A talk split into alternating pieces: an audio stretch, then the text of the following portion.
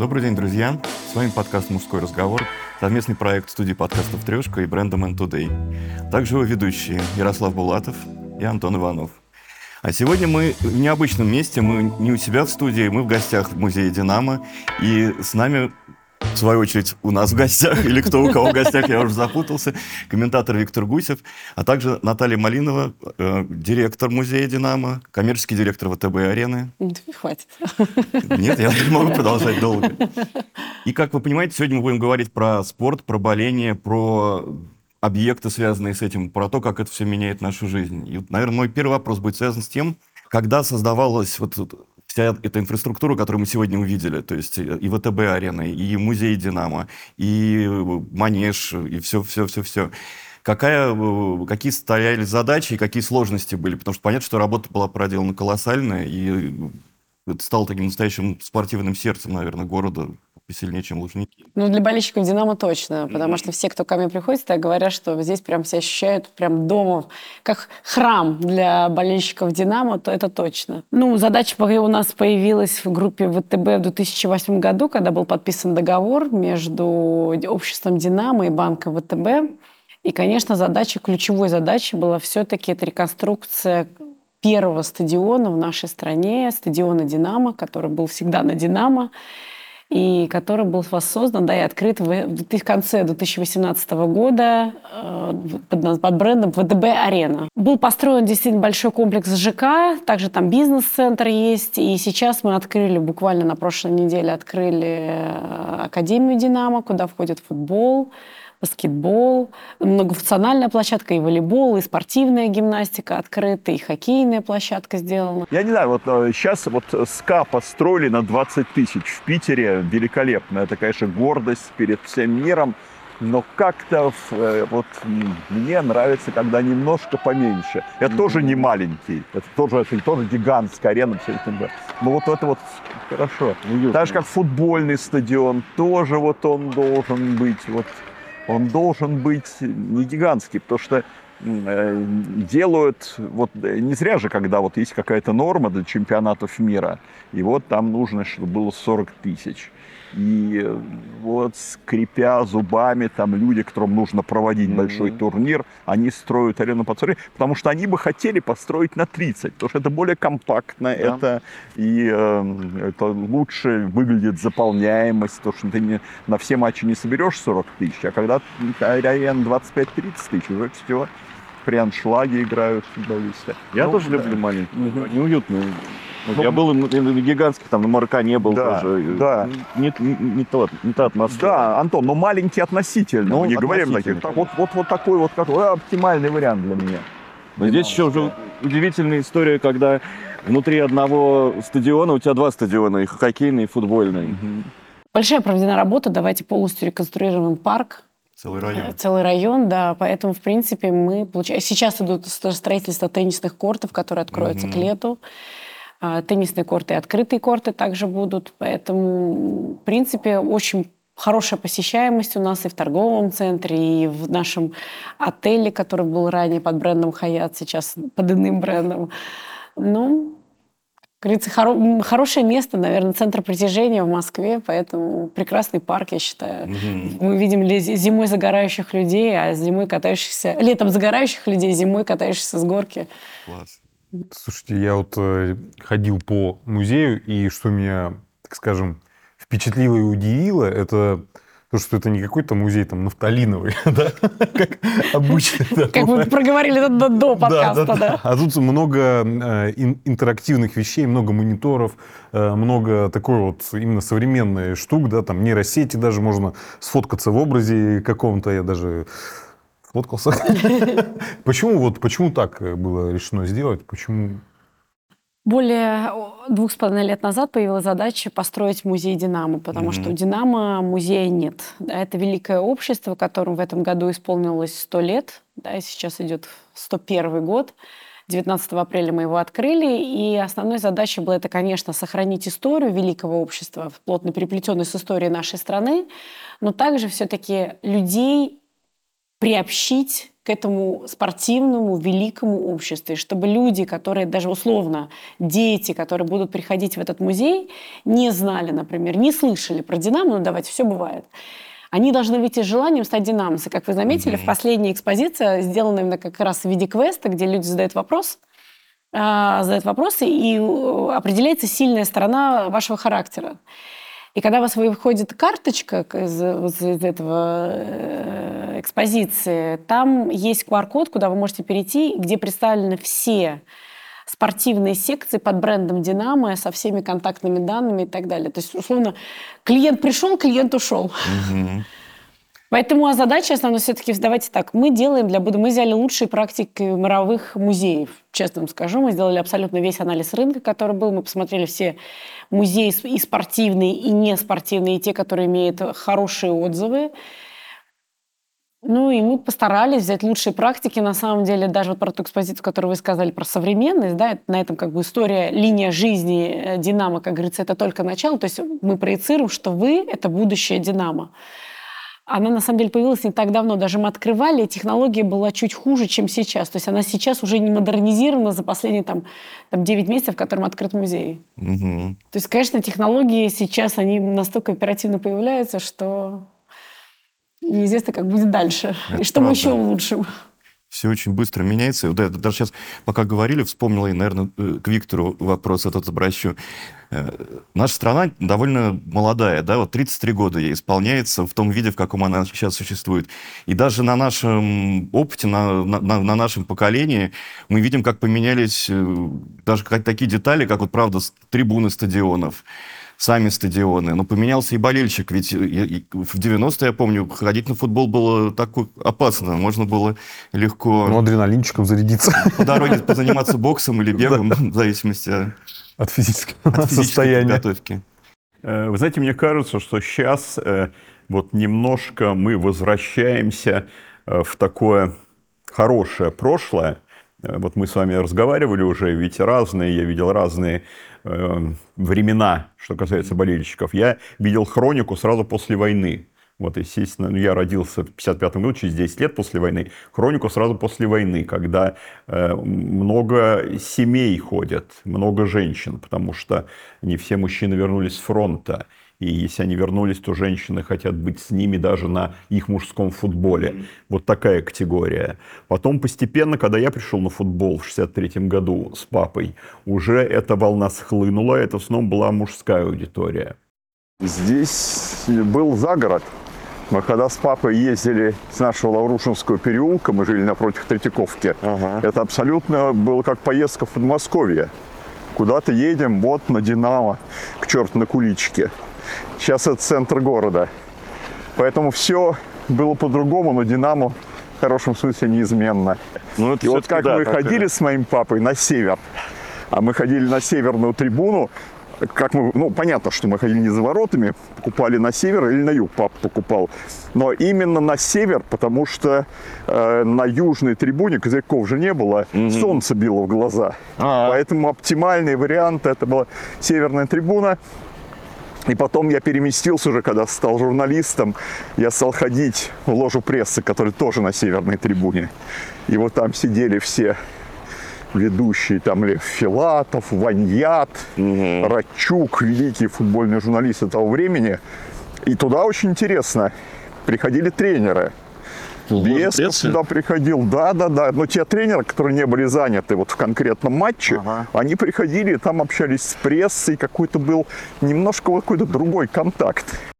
Потом пришло время фанатства, то, что вот из Англии, и Англию за это наказали, но тем не менее весь мир подхватил, такое бурное, буйное. А сейчас, мне кажется, вот благодаря усилиям людей, которые работают вокруг «Динамо», вот делают музей, устраивают эти матч-дни э, на стадионе, это снова становится вот э, семейным делом, как это было тогда, после войны, без какого-то зажима, естественного зажима того поколения, потому что общество было другое, оно такое было пуританское, в чем-то даже лицемерное, к сожалению, mm-hmm. но это не от людей зависело, а от руководства. А сейчас это возвращается, возвращается, вот семьи снова появляются, и такая какая-то веселая, приятная, раскованная обстановка, и вот эти, то ли время этих оголтелых фанатов, совсем оголтелых, прошло, то ли они как-то начинают себя по-другому чувствовать вот в этом таком окружении. Ведь обратите внимание, вот таких вот фанатских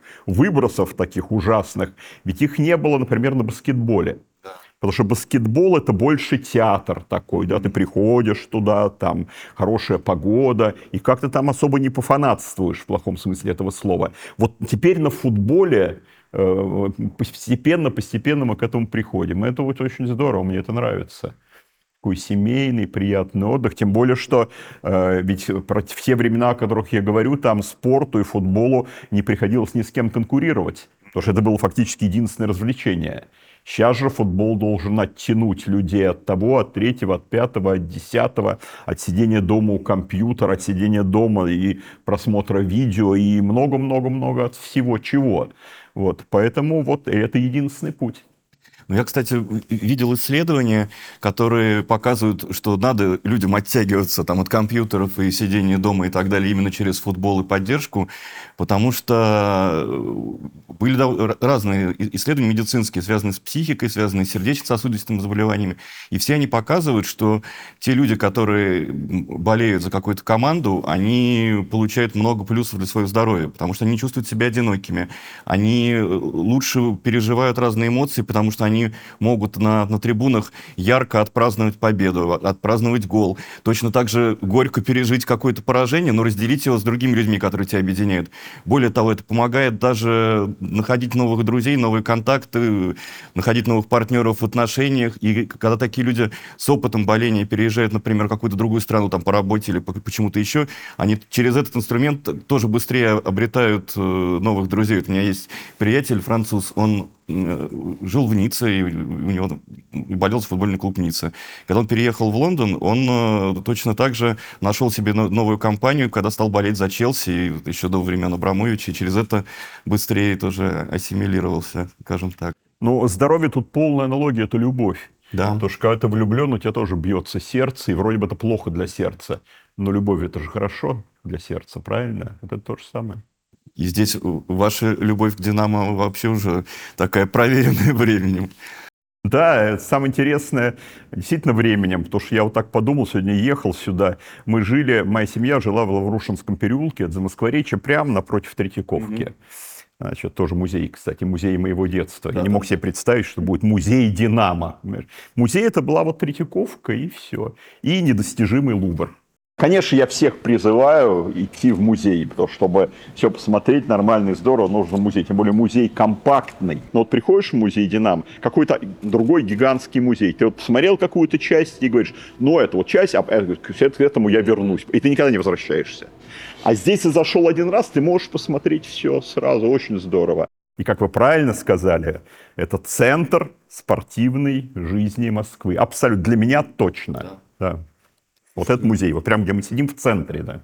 У вопрос такой вот, если мы говорим о будущих поколениях, то все-таки ну, дети больше э, вдохновляются, так скажем, современным чем-то, да, ну, вряд ли им там взрослый футбол будет их сильно вдохновлять. Э, и я вот заметил, что сейчас набирает ну, большую популярность, это медиалиги. То есть не профессиональные спортсмены, а ребята, которые вот около этого. И, в принципе, ну, главное же вдохновлять собственно говоря, и побуждать на спорт. Какое у вас вообще к этому э, отношение? Как, как взаимодействуете с этим? А можно я сейчас отвечу не как директор или руководитель ВТБ-арены, да, а отвечу как мама многодетная? А, так я... не скажешь. На самом деле, э, я считаю, что спорт – это вообще неотъемлемая часть э, любого активного, здорового человека. И, например, я занимаюсь э, спортом, вообще много занимаюсь спортом, и лыжи я катаюсь каждые выходные э, в Мещерском парке, и теннисом большим занимаюсь, и два или три раза в неделю в 6 утра у меня онлайн-тренировки по фитнесу дома, и мои дети это видят. Да. Поэтому, но то, что делает «Динамо» для молодецкого спорта, мне кажется, я не знаю, может быть, другие, я не очень отслеживаю, что делают другие клубы, но я считаю, что мы делаем все для спортива, потому что я говорю, и спортивная гимнастика, и футбол, и хоккей, и баскетбол, и волейбол, и э, этот... И регби мы поддерживаем, ну, то есть и банк-группа ВТБ, в принципе, поддерживает огромное количество направлений. Сейчас у нас вот начинает строительство футбольной академии, которая огромная, с, с огромным количеством полей, тренировочных и всяких-всяких штук, и вратарских полей. И поэтому, ну, я не знаю, мне кажется, вот, давайте так, у нас просто по парку пройдешь, мне кажется, здесь все прыгают, бегают, скачут. Вот Академия «Динамо» звучит гордо. Тем более это такая же часть, наверное, ДНК, философии, вот, культуры бренда, вот, которая есть в музее, есть в Академии. И, если там мы обращаемся к прошлому скорее, то здесь мы можем видеть будущее. И ведь здесь э, намоленное место, потому что раньше здесь был манеж, и сейчас есть манеж, то есть «Динамо» продолжает эти традиции. Э, конечно, и бренд, бренд, который развивается, и очень правильно вот развивают это дело, потому что, например, вот такой факт, что Динамо, Динамо было первым чемпионом Советского Союза во всех видах спорта, mm-hmm. игровых. Вот что не возьми, любой игровой вид спорта, Динамо было первым чемпионом. Там, скажем, э, московский локомотив мог взять первый кубок по футболу. Mm-hmm. Да, что ну, всегда кубковая да. была команда. Да, да, Динамо первый чемпион. И так по всем видам спорта. Вот как это? Это вписывается прямо в идею бренда колоссальный. Mm-hmm. Мне нравится, что в музее это используется. Это правильно. И вот академия, вот все это как-то такой динамо, большой динамо. Меня вот эта картина даже приятнее профессионального спорта, потому что когда такие маленькие дети занимаются в такой, на такой прекрасной ледовой арене, как-то верится в то, что будут и новые Овечкины, Малкины, Ковальчуки. Да, а, кстати, особенно хоккей. Ну, во-первых, ты понимаешь, что хоккей – это там прямой путь к звездности, более прямой, чем футбол, потому что у нас хоккей все-таки хоккей, а потом они в этой форме выглядят уже взрослыми. Но ты же маленький, ты попадаешь и вообще дуреешь от этого запаха. Да. Это, это что-то такое неземное, небесное. Вот этот запах там даже даже вот этой изоляционной ленты, которая обматывает клюшки, да. этих резиновых шайб. Запах льда, оказывается, запах есть у льда mm-hmm. тоже. Вот, у всего есть запах, и, конечно, стоит с ума. Вот, кстати, мы коснулись того, что действительно Академия – это такое место, где рождается будущее «Динамо». И мне кажется, очень показательно, что здесь тренируются ребята и из медиалиги, потому что это, вот, наверное, самое свежее, что происходит в футболе. А медиафутбол – это очень хорошо, просто ребятам нужно понять, что им нужно не зазнаться – вот они говорят, у нас там приходит там 12-14 тысяч, а в большом футболе гораздо меньше там. Они должны понять, что они в любом случае придаток. Они не больше, чем придаток большому футболу. Они существуют постольку, поскольку существует большой футбол. И нужно быть очень аккуратным, потому что эта мода может пройти через год, через два. Мода на большой футбол не пройдет никогда, это гарантированно. Поэтому им нужно потише говорить иногда, а то приходится затыкать уши на стадионе, вот, и, и знать свое место. Говорю с большой любовью, тем более, что это медиа, я сам имею отношение к медиа, медиафутбол. Вот так вот, такой должен соблюдаться принцип. Ну, это здорово, что столько новых проявлений футбола мы видим, потому что помимо медиалиги еще корпоративный футбол как сильно развился, разные кубки появляются. Чем больше у людей точек соприкосновения с футболом, тем больше будет людей на трибунах большого футбола, который, как Виктор правильно сказал, проверен временем уже. Да, а киберспорт, потому mm-hmm. что в какой-то момент для нас кибер это были только стрелялки, и э, это, наверное, очень быстро бы ушло, если бы это было только это. Но на помощь пришел футбол. И вот киберфутбол, это, пожалуй, чуть ли не самое интересное. И мне кажется, вот и за этим будущее, за играми. Вот, я комментирую даже киберфутбол. Это вообще, кстати, дошло до чего. Я комментирую эти матчи. Они там... Ну, там и Dota, и Лига Легенд, там очень да, много да, International. Да. Вот сейчас же будут э, в 24 году phygital игры, где уже кибер, кибер игры и игры в реальности с соприкасаются как раз для там, наших детей, которые живут вот в этом гибридном мире наполовину. Да, да. Там наполовину здесь. Да. Им, наверное, это будет да. более понятно. Но это, это все началось, может, началось, когда, знаете, такой новый вид спорта, когда шахматы и бокс. Да, шах, боксировали, шах потом садятся, играют. Значит, да. потно, и мне пот течет, там они там перц. Вот, немножко поиграли, снова боксировать. Вот. А здесь вот э, киберспорт, Они действительно играют, сидят на своих вот этих вот аппаратах, а потом занимают, играют, соревнуются, как продолжение этого соревнования, играют в нормальный футбол, это же здорово. Ну вот мы как раз находимся в точке, где одно стало продолжением другого, очень удачно. Я же правильно понимаю, что вот музей, он стоит на том месте, где была трипалка, да? да, да. Это, это, ну, это мне Виктор рассказал, когда мы готовились к открытию музея, рассказал, что действительно в этом месте находилась Трипаловка, где была доска, где были результаты, Да, все это обсуждали да. это. На самом деле мы когда открыли здесь кафе, и веранда летом работает у нас, мне абсолютно, вот, абсолютно тепло в душе, когда я вижу немолодых людей, которые приходят в это место, просто обсуждают, вспоминают свою молодость, пьют чай- или кофе с э, нашими там коржиками, которые мы сделали по советской, как говорится, классике. Котлеты знаменитые. Котлеты, котлеты это вообще святое. На бутерброде. С динамовской. Да, это действительно очень приятно. Я рада, что есть такие люди, которых, для которых это место достаточно свято. А где до этого? Понятно, что по памяти о котлетах и трепаловке хранилось в умах тех, кто с этим сталкивался, а где хранились все вот эти вот прекрасные экспонаты? Архив находился у общества «Динамо», который мы И это потом не было оцифров- открыто публично, Никогда, да? нет. Ага. Нет, был небольшой музей на самом стадионе, но когда его еще перед до реконструкции. Но все экспозиции, вся, все экспонаты находились у общества «Динамо», и мы их всех оцифровали, синхрони... ну, структурировали, и сейчас вот лучшие представлены здесь. Наташа, личные какие-то архивы Лично есть? сейчас нам передают, очень много что стали передавать, то есть приходят люди А и что, просто... например, вот Ну, интересно? Камен- Каменский, вот нам передали, Какие есть, огром- да? да, Ага. передали большую коллекцию. А Яшина? Вот Яшина передали буквально накануне открытия музея, отдали вот, например, мундиры этого общества. Нет, все находится на балансе общества «Динамо», Мгм. не в музее. То есть, Мгм. условно, это все там. Поэтому, в принципе, все, что нам приходит, мы передаем в общество и вот делаем временные экспозиции. Как сейчас, например, была, есть представлена экспозиция к дню рождения была представлена Льва Ивановича Яшина. Мгм. Я говорю, сейчас есть еще ряд которых выставок, которых мы готовим, они небольшие. Также я вам уже сказала, что мы готовим а, стену для болельщиков, которая будет представлена из экспонатов именно фанатского движения. Ага.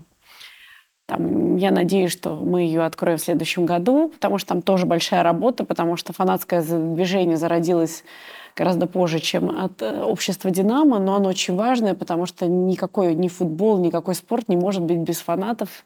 У нас, в принципе, написана пьеса по истории болельщиков, по, по вот четыре медикран, про которые я рассказывала Мгм. ранее. Это созданный в театральный прием по э, собирательный образ по дневникам болельщиков. И там показана династия людей, которые пришли, по какой причине они пришли именно в «Динамо». Также, вот я говорю, сейчас мы созда- работаем, большая идет работа по созданию стены болельщиков, потому что когда мы стали смотреть мировой рынок, и меня искренне поразило, и я правда уд- удивилась, почему у других ну, по крайней мере, мы не нашли. То есть, я говорю, вот одну стену мы нашли, и то она не как-то связана с каким-то музеем, она абсолютно, как говорится, личная как-то вот в таком Мгм. формате, то есть самодельная. Поэтому мы хотим здесь сделать ее, я надеюсь, фанаты оценят это, и болельщики, настоящие болельщики «Динамо» оценят эту историю. И Чем еще силен вот этот музей, помимо всего прочего, я сегодня проверил свои ощущения еще раз.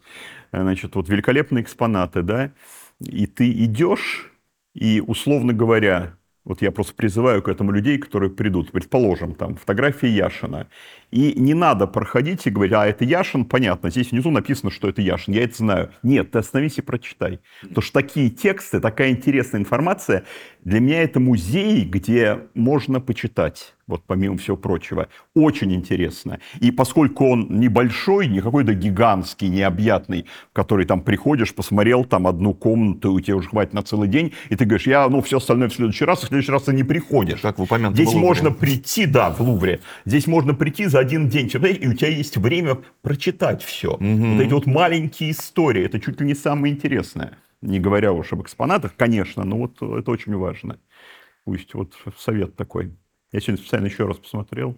Кто-то поработал. А Кто-то, общество- кто-то хорошо поработал. Общество «Динамо», то есть э, это как оно вообще зародилось? Какая история их краткая? Ну, то есть вы говорите, вот передали они вам Ну, экспонаты. вообще, это А Феликс? Игумович Дзержинский, который был основоположником этого общества «Динамо». На самом деле, а что это было достаточно тяжелое время, на те годы. После всех изменений политических, которые происходили на тот момент, и он был руководителем НКВД. Мгм. И собрали 45 человек, которые были, э, собрали в собрании, решили создать, создать общество «Динамо», которое будет объединять силовые структуры и зарождать активный спорт. И Павел Уралец такой, который прошел две мировые войны, который потерял ногу, но он верил в спорт и считал, что спорт – это неотъемлемая часть здорового человека, он был пред первым председателем и э, общества «Динамо». Ну, да, история достаточно длинная, то есть получается. Сто лет. Было, было что 20 передать. лет. Да, знаете, самое интересное, что вот если вы посмотрите фотографии этих людей, которые пришли с предложением к Дзержинскому, у них такие светлые, светящиеся лица, глаза лучистые, такие люди, которые абсолютно смотрят в будущее. Мы же не знаем, какая была судьба у каждого из них. И, скорее всего, судьба была неважная, скажем так. Вот. Но это просто люди, которые очень рады новой жизни, они хотят вот что-то в ней сделать. И вот они такие очень наивные. И их наивность отражается даже в первой эмблеме «Динамо». Потому что какая эмблема должна быть? Эмблема должна быть как вот классная вот эта буква «Д», лаконичная, красивая. А они хотели все показать. И они в эмблему включили все виды спорта, которые есть. На тот И момент, там, да. говорю, там теннисные ракетки, там все. Таких не бывает эмблем. Даже Ну, авиашкола, да, даже Но там пропеллер. все в это одной эмблеме. да. И только через три года появилась вот эта буква Да. «Д», которая литерика, да. Но буква она «Д». прям, конечно, именно Она динамовская, красивая. да. Да. Получается, да, вот мы много говорим о том, как менялся спорт, как менялись спортивные объекты, но здесь мы, правда, видим, э, как меняется музей, потому что вот то, что вы э, описываете, это такой действительно смесь, наверное, уже какого-то театрального опыта, иммерсивного, потому что в музее э, присутствует драматургия. Ты идешь, тебя ведут по определенному сюжету и действительно предугадывают вопросы, которые у тебя возникнут, и ты прошел его, и у тебя сложилась целая картинка. Ты не просто увидел кубки и фотографии, а ты прожил жизнь вот эти сто лет э, вместе с, с- с обществом. Это правда. И, и вот у нас выделено в отдельной экспозиции четыре этапа, которые... Это герои, люди, которые писали эту историю. Например, у нас есть прекрасная история, например, того же космонавта, который Алексей Елисеев, он выходец из юных динамовцев, который побывал три раза в космосе и порядка девяти часов провел в открытом космосе. У нас также есть история про Юрия Зельдовича, который был основ... Он был, на самом деле, пятикратным чемпионом мира по фигурному катанию и также был основоположником а, спортивной медицины, которая действует до, сегодняшнего дня. Поэтому это же история о людях. Любой музей – это все равно история о людях, которые писали эту историю. Это же не только спортсмены, но также и тренеры, и болельщики, и фанаты, и все. Да, и, и она выводит на разговоры о людях, потому что мы вот тоже с, с Виктором шли и начали вспоминать какие-то личные истории. Он про то, как его папа сюда во- водил. И потом ты видишь, вот там даже в торговом центре, видишь барельефы, которые раньше украшали Меркулов. э, снаружи стадион. И тоже вспоминается, и, и видно историю страны по ним, потому что там определенные сюжеты, определенные лица, и это все заставляет задуматься. Здорово, что несмотря на такую глобальную реконструкцию стадиона, который фактически построили заново, часть истории сохранилась. Она сохранилась э, в первозданном виде, потому что эти вот оригиналы барельефов э, Меркурова, они украшали э, входы на стадион. Вы помните? э, А, помню, на, на северную трибуну, что Да, там было? Да, да, помню, конечно. Очень да. И самое интересное, что это действительно оригиналы, потому что когда была реконструкция стадиона, я уже говорил об этом, я спускался вниз под землю, и там работали реставраторы. И они восстанавливались тем, чтобы вернуть эти барельефы. А в результате это закончилось тем, что некоторые оригиналы, они просто их, ну, их невозможно, они погибнут, если их сейчас там поднять наверх устанавливать. Поэтому установили точные копии. Но оригиналы сохранили. И вот теперь они здесь. И видите, и некоторые вещи вообще даже невозможно было, такие хрупкие, невозможно было реставрировать. Они вот Рассыпались, выделены, да. да. Вы знаете, э, такой умный музей, такой серьезный, очень сложно найти место для юмора. Мгм. Найдено это место, есть вещи, предположим, привожу пример, когда рассказ идет об Олимпийских играх 80-го года и об участии динамовцев в том числе, стоит красный телефон, который может поговорить с Брежневым. Да, ты поднимаешь вот, разговор с Брежневым. Это же, это же здорово, это здорово. Я как раз покрутил этот диск, Да. э, вспоминал, сколько лет я Ну, этого Дети, не получается, делал. когда придут, не знаю, да, что делать с ними. Он на самом деле так привлекает их этот, этот телефон, они всех начинают крутить. А э, на- насколько появление новой арены вот э, сыграла на то, чтобы люди больше стали ходить? Потому что понятно, что она несравнимо удобнее. Я помню стра- старый стадион. но Это к Виктору, скорее, вопрос Да. к Виктору, даже не ко мне, потому что тот-то был не закрытый. Здесь же есть история Динамо, стадион, стадиона Динамо, Я он был посмотрел, да. Ну как, ну мне кажется, гораздо, гораздо удобно. Типа, где участие Да, конечно, конечно. Ну, во-первых, Динамо и старый, и новый, он всегда был очень э, хорошим с точки зрения доступности. Да. Потому что метро, так рядом, Да. где еще, так метро, всегда было очень легко добираться. И его не ехать. закрывают во время Да. футбольного матча. Они, Да. да, сужают потоки Да, за выходы и да. входы, но его не закрывают, как в многих других местах. И это метро ближе к центру, чем условно Черкизовское или там конечно, да. ЦСКА. Нет, и слава Да. богу, здесь все равно, давайте честно, здесь не такая сильная загрузка. Вот на какой бы матч я ездила, все равно нет таких пробок, как, например, это, опять же, уд- ну, в Москве, мне кажется, на самом деле проще решена этот вопрос. Например, в других городах, мы не будем сейчас называть их- эти имена, Мгм. но добраться до стадиона гораздо сложнее, даже если они находятся в центре. В Москве все-таки вопрос решен с пробками около больших скоплений людей. Да, да. Разные говорят, я ездил по городам, вот эти вот матчи чемпионата мира, когда построили новые стадионы. Понятно, что там добавлялось еще, э, добавлялся вопрос безопасности, но все равно попадать было очень сложно. Ты до какого-то места доезжал, а потом нужно было идти пешком долго. И, в общем, в этом смысле, вообще Москва в этом смысле такая очень удобная с точки зрения стадиона. Здесь намного чаще да. просто большое скопление людей, то есть Ну везде. да, да. А потом, знаете, вот вы говорите удобство. Ну, конечно, все комфортнее. Конечно, такой милый был старый стадион.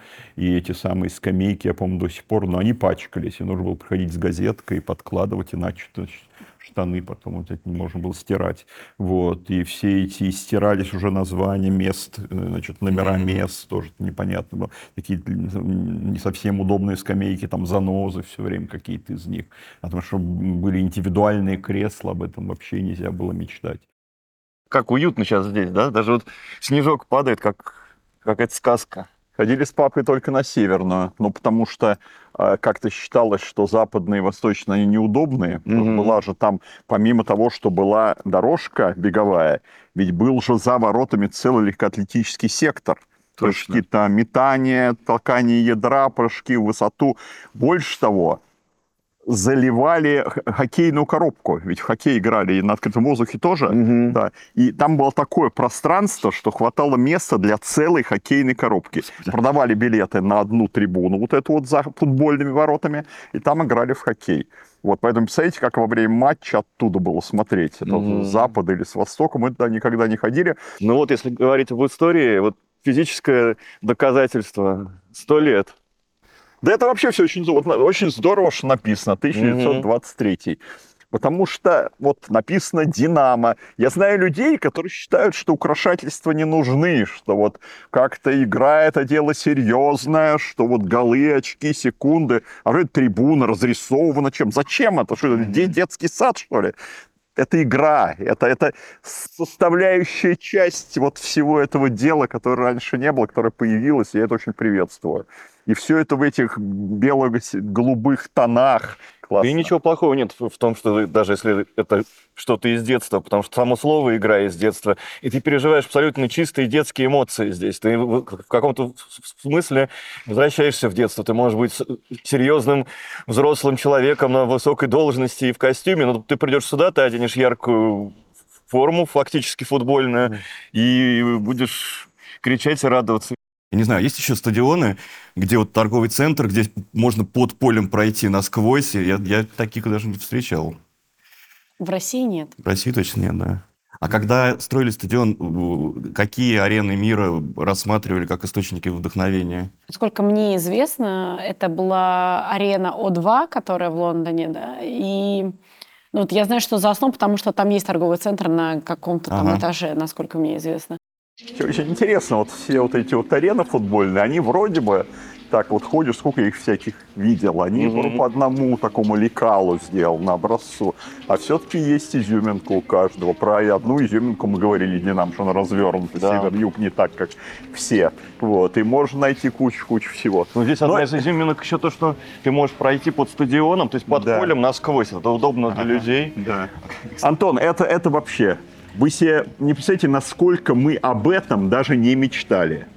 Это невероятно. Это когда моя мама на черную какую-то футболку с длинными рукавами, которую был не просто купить, просто черную с длинными рукавами, нашивала букву «Д», как у Льва Яшина. Мог я себе представить, что будут вот такие варианты, любую форму. Вообще в- было не принято, чтобы как-то форма, какая бы то ни была, была в таком в общем доступе. Форма, она нельзя было купить там что-то, там даже какого-то, э, я уж не знаю, не знаю чего там. Сейчас можешь пойти же форму железнодорожника купить в специальном магазине, да. А можно армейскую специальном магазине купить. А тогда это все для отдельных категорий людей, которые серьезное было такое общество, которые этим занимаются. Футболисты, вот пусть у них и будет форма, им выдавать для них делать. А что продавать болельщикам? Да. Это, конечно. А сейчас Сейчас просто. Какая- Мне все хочется купить, я не. Правда. Я хочу вот все купить. Даже я не знаю, куда это буду носить. Вот. Но как-то хочется вот висел, любоваться этим. Здорово. Если э, фанатское движение по-прежнему на трибуны не ходит, но в музей-то они могут при- приходить?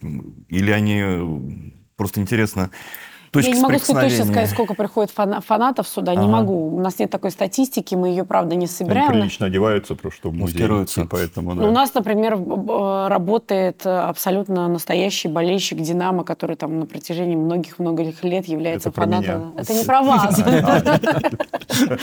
Он является экскурсоводом, и он проводит экскурсии. Он абсолютный фанат, он уходит в фанатское движение динамовцев. Но я точно не могу вам сказать, сколько их э, приходит и с какой периодичностью. То есть у нас есть, конечно, пос- увеличение посещаемости в рамках футбольной матча, но, честно, оно также есть и в хоккейные матчи, и в бокс. И когда, и когда у нас проходит концерт, там, условно, там, «Зверь» или «Агутин», тоже проходит по- увеличение посещаемости. Но в этом просто очевидно, что Да. здесь... Еще раз хочу сказать, кто будет приходить в музей, рассматривайте мелкие детали, мелкие-мелкие вещи, значок посмотрите маленький. Самое интересное, читайте тексты, вот читайте, вот это в этом смысле уникальный просто. На самом деле вы спрашивали же про архив. У нас здесь представлен уже полностью весь оцифрованный архив, который находится в хранении у общества «Динамо». На самом деле на медиаэкранах вы можете и послушать, и почитать всю, все, что и все фотографии, все там экспонаты, история этих людей, все ей представлено здесь. И на сайте, и в музее. Здорово. И так действительно все переплетается, вот как Наташа сказала, с историей страны, что просто удивительно. Действительно можно учить историю, поэтому учите. Все, все, все отражено. Да. Ладно, ну хотя у нас не принято себя хвалить, мы-то можем вас похвалить и сказать, что действительно музей очень классный, и весь Петровский парк преобразился. Если вы вдруг давно здесь не были, обязательно приезжайте зимой, там, весной, летом, в любое время года. Уверен, что найдете для себя много интересного. Даже если напрямую спорт вас не интересует, то можете посетить музей и торговый центр, который находится прямо под футбольным полем. Мало где такое можно увидеть. Я не знаю, только в Монте-Карло, может быть, там тоже стадион на крыше. Ну, а мы тогда, наверное, попрощаемся с вами. Не будем отнимать у вас время, потому что вам нужно, оно, чтобы поехать в этот музей. Или заняться спортом. Еще раз назовем, да. Вступать в общество «Динамо». С вами был подкаст «Мужской разговор». Также Виктор Гусев, Наталья Малинова и Ярослав. Ярослав Булатов, как всегда. Пока-пока. Пока-пока. Спасибо.